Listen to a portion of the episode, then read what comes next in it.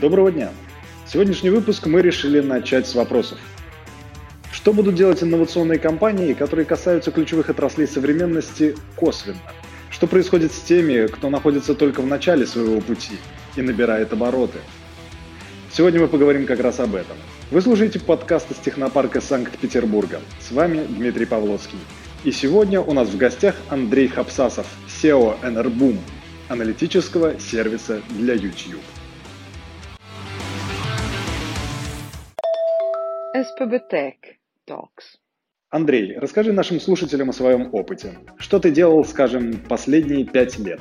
Ну, в принципе, наверное, имеет смысл э, сказать не, что делал последние пять лет, а шесть лет. Э, работал сначала в конторе в Эстонии, мы ее основали с друзьями, в 2017 году продали, но, тем не менее, с 15 по 18 год также работал и в найме, в конторе, которая занимается э, софтом для железнодорожной логистики и внешнеэкономической деятельности. Ну а с 2018 года и вот по настоящее время это Тюжин, это компания, которая занимается в сфере э, производства софта в сфере нейротехнологий.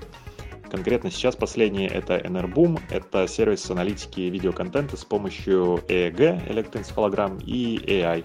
А теперь несколько слов о вашем продукте, который вы развиваете прямо сейчас. Как было сказано, Enerboom — это сервис аналитики а, видеоконтента. А, у нас буквально есть дашборд, где пользователи могут загрузить э, свое видео с YouTube, с Vimeo, чуть попозже с компьютера, и оно сразу же становится доступным а, пользователям с так называемыми нейрогарнитурами, которые по сути являются портативными электроэнцефалографами. Они просматривают этот контент, отправляют там э, данные своей мозговой деятельности, мы их анализируем и, применяя нейрофизиологию, психологию, мы получаем э, рекомендации, которые могут использовать э, в своей работе авторы, чтобы их контент получался лучше, чтобы они получали больше просмотров, э, лучше был CTR у рекламы и так далее. Ну и давай сразу быка за рога. Вы уже почувствовали перемены в рынке? А, Перемены, первое, это всегда хорошо. А, в принципе, нашими клиентами сейчас а, являются ютуберы, медийные агентства, а, несколько брендов, сервисы по посеву видео и сервисы по захвату пользователей из мобильных реклам. Первое, что мы почувствовали, то, что бренды как бы стали меньше работать, судя по ощущениям, так с агентствами, и стали производить больше работ in-house. Ну, соответственно, те люди, которые раньше занимались просто контролем бюджета, сейчас вынуждены точно так же контролировать, э, по сути, ROI, расходы, и за счет этого средства аналитики, в том числе такие, как наши, они, наоборот, будут как бы более активно брендами использоваться. Э, понятно, что R&D можно заниматься практически сколько угодно, но что делать с клиентами? Не начинают ли они отказываться от ваших услуг? А, ну, первое, у нас на самом деле не настолько большая база клиентов, чтобы мы могли сейчас э, сделать какие-то выводы. Но, по сути, мы продажами занимались фактически с момента основания компании, и сейчас особой проблемы в этом не видим. То есть, э, как бы, как в любой воронке, есть, естественно, лиды, которые по пути к продаже отваливаются, но пока что никаких аномалий не видим. Есть объективные показатели в условиях кризиса. Первыми обычно слетают как раз маркетологи, рекламщики. Если мы вспомним 2008 год, крупнейшие транснациональные корпорации сокращали отделы целиком, десятками, если не сотнями человек. Как ты считаешь, они правильно делают? Или, на твой взгляд, есть менее радикальный способ сокращения расходов? В первую очередь подпадали под сокращение неэффективные отделы или те отделы, которые не являлись приоритетными. А действительно, такое складывается впечатление, что во многих компаниях больших а, штат буквально раздутый.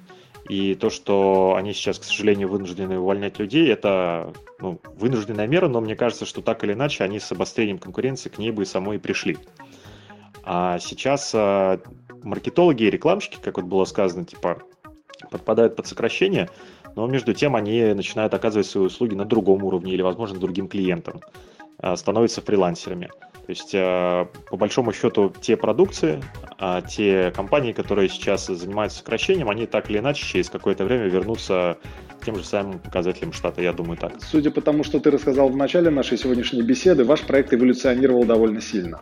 А ты можешь рассказать, что на это повлияло? Это был запрос рынка, выводы из изучения внешних факторов, может, какая-нибудь фантазия кого-то из команды?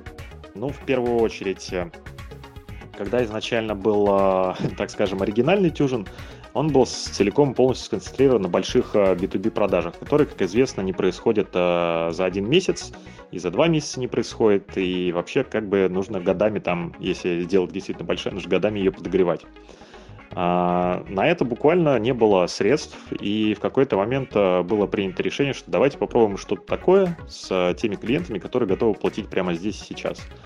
Вот таким продуктом оказался Enerboom. Мы получили первого клиента спустя а, меньше, чем два месяца после рождения идеи. То есть я имею в виду идею, а даже не программное воплощение ее. Ну и последний вопрос, наш традиционный. Андрей, похоже на то, что будущее наступило. С долей уверенности можно сказать только одно, оно неоднозначно. Что планируете делать лично вы и какие будут советы нашим слушателям? Ну, надо фигачить дальше, и слушателям я советую ровно того же самого. Ребят, продолжайте работать. А, хуже от этого точно не будет. Возможно, имеет смысл а, думать больше над тем, что вы делаете, а искать какие-то новые нестандартные ходы, но главное не останавливаться. Tech Talks.